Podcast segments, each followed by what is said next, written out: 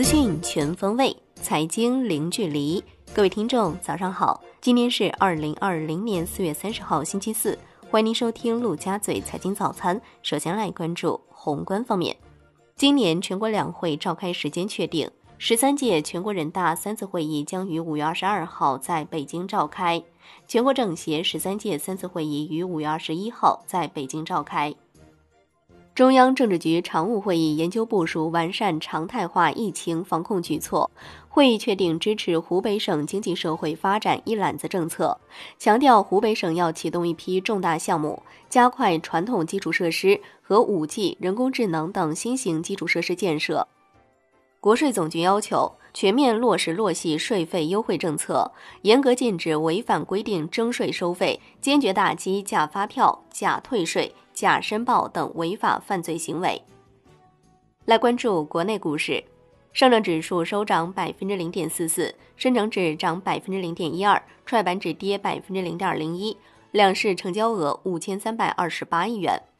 香港恒生指数收涨百分之零点二八，恒生国际指数涨百分之零点五七，全天大市成交八百六十点九亿港元。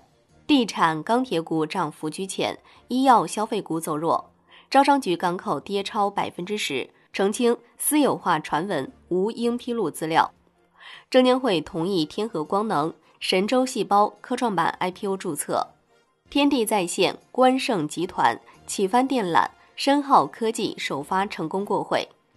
韵达股份年报显示，阿里巴巴新晋前十大股东，目前持股百分之二。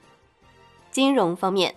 深圳设立第二家地方 AMC 深圳资产管理有限公司注册成立，股东分别是深投控、万科、罗湖引导基金和国新资管，业务范围包括 P2P 等互联网机构不良资产。摩根大通向中国证监会提交申请，拟将其在摩根大通期货的持股比例由百分之四十九增至百分之百。楼市方面，住建部、发改委要求。治理贪大、媚洋、求怪等建筑乱象，严格限制各地盲目规划建设超高层摩天楼，一般不得新建五百米以上建筑，严格限制新建二百五十米以上建筑。深圳整治楼市再出手，部分高价二手房被强制下架，华润城被重点监控。产业方面。发改委等十一部门发文稳定和扩大汽车消费，将国六排放标准过渡期截止时间调整为二零二一年一月一号之前，鼓励金融机构积极开展汽车消费、信贷等金融业务，适当下调首付比例和贷款利率，延长还款期限等等。市场监管总局等七部门联合部署，开展全国防疫物资产品质量和市场秩序专项整治行动。依法从快从重，严厉查处各类违法违规行为。国家电影局的消息，目前估算电影行业全年票房损失将超过三百亿元，要探索院线重组做大做强的有效方式，鼓励跨地区兼并重组。交通部印发文件，提出要加快推动北斗终端应用，制定实施推广应用北斗三号的技术政策。海外方面。美联储公布三月利率决议，维持联邦基金利率目标区间在零至百分之零点二五不变，符合预期；将超额准备金利率维持在百分之零点一不变，预期上调五个基点。美联储称将维持利率在低位，直至美联储有信心经济能回归正轨。公共卫生危机令经济活动承受重压，需求走软。油价下跌令通胀下行，新冠病毒在中期内构成重大风险。美联储主席鲍威尔坦诚，经济前景不容乐观，预计二季度经济活动将以前所未有的速度下滑。同时重申，不急于提高利率，也不急于撤回支撑经济的措施，并暗示继续加强货币政策和财政政策的协同合作，以应对新冠肺炎带来的巨大冲击。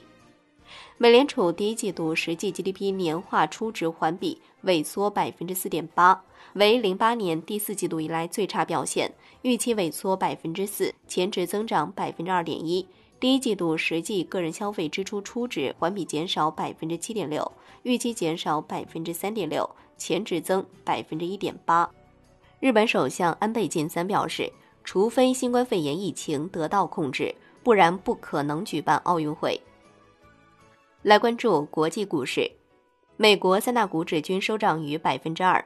截至收盘，道指涨百分之二点二一，标普五百指数涨百分之二点六六，纳指涨百分之三点五七。吉利德科学收涨百分之五点六八。公司宣布，瑞德西韦用于治疗冠状病毒的临床试验已达到主要评估指标。瑞德西韦的首个新冠临床试验研究结果显示，百分之六十四的患者。在十四天内出现临床改善，百分之六十一的患者出院。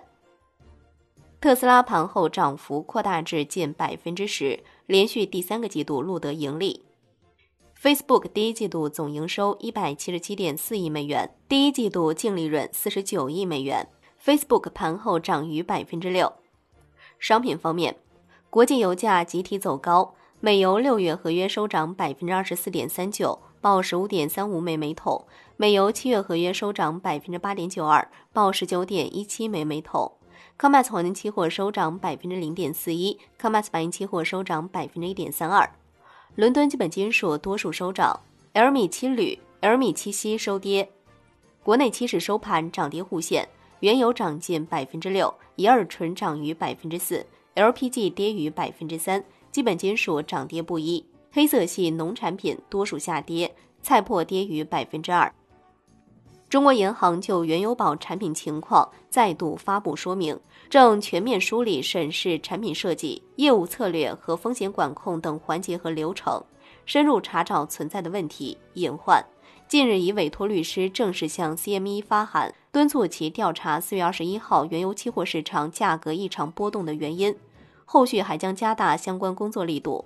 正积极研究并争取尽快拿出回应客户合理诉求的意见。